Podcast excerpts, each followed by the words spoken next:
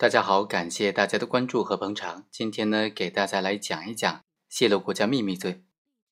刑法第三百九十八条规定了泄露国家秘密罪，国家工作人员违反保守国家秘密法的规定，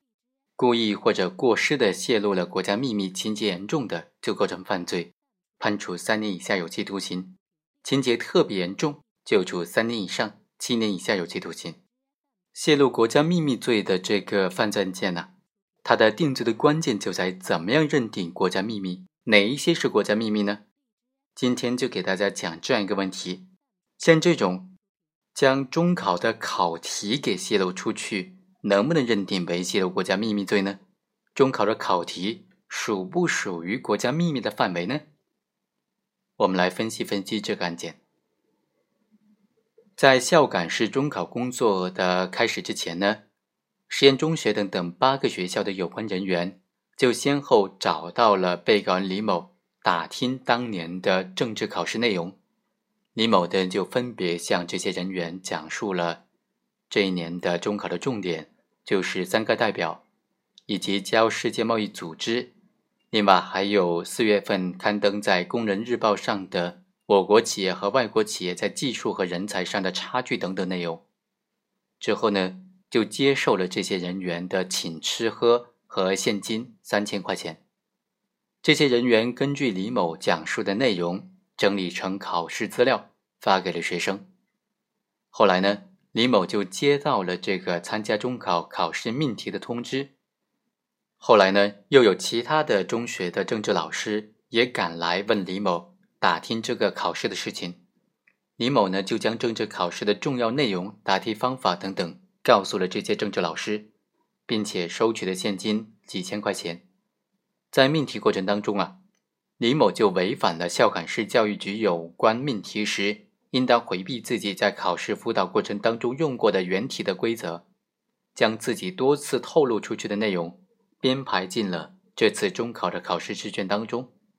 造成了当年中考考试试题的大范围的泄露。导致当年的中考考试成绩作废了。那像本案被告人这样的行为，利用参加中考命题工作的便利，将考前辅导的内容作为正式的试题，这种行为该怎么定性呢？根据刑法第三百九十八条的规定，故意泄露国家秘密罪，指的就是国家机关工作人员或者其他有关人员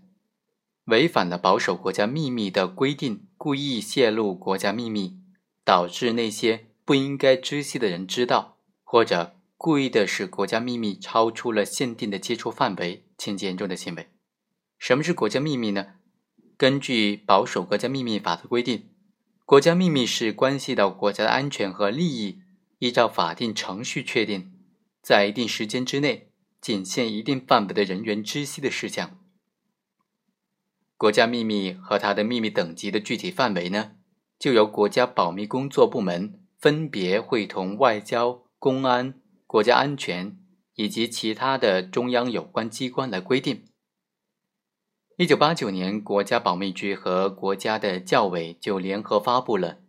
教育工作当中国家秘密及其密集具体范围的规定》，明确就规定了国家秘密就包括地区市级以上的政府教育部门。或者是所属的考试机构组织的各类高等及中等教育考试，在启用之前的试题，包括附题、参考答案和评分标准。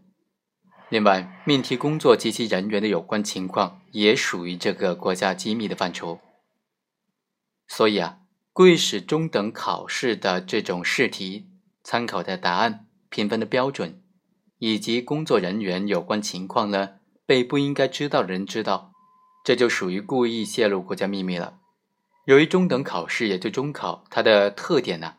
中考的试题、参考答案、评分标准、命题工作以及有关的工作人员的情况呢，都是国家秘密，有一定的保密期限。按照国家保密秘密期限的规定呢，孝感市的中考的试题的保密期，应当是从当年的五月二十二日起到六月二日。从形式上看，被告人李某在保密期限之内，并没有故意的泄露国家秘密，被那些不应该知道的人知道，或者故意的使国家秘密超出了限定的接触范围，而是利用了参加这次中考政治命题的工作便利，在保密期限之内，就将在考前的辅导内容直接作为校感式的中考命题。对于这种行为，能不能以泄露国家秘密罪来定罪处罚呢？我们认为啊，作为这个教育局的相关的命题人员。被告人和有关中学的教师探讨这个教学的重点，介绍答题的方法，这就属于正常的教学研究活动了。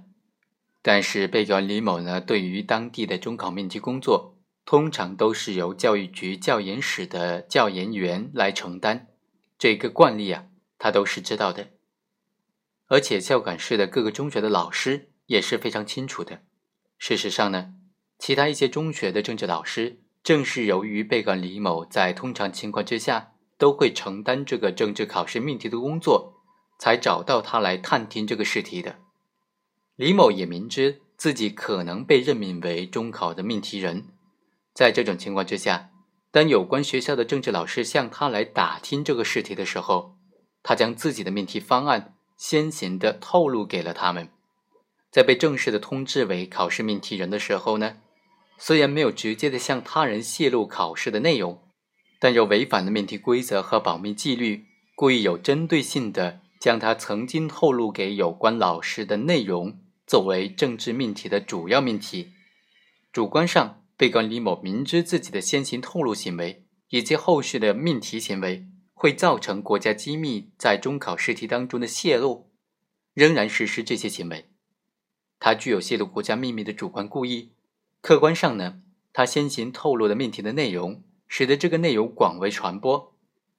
之后又利用了命题人的身份，将这些内容作为正式的考试试题，造成了这个中考的政治试题被全部作废的严重的后果。所以，他先行透露的行为呢，和后续的命题行为，以及和最后造成的严重后果之间是有直接因果关系的。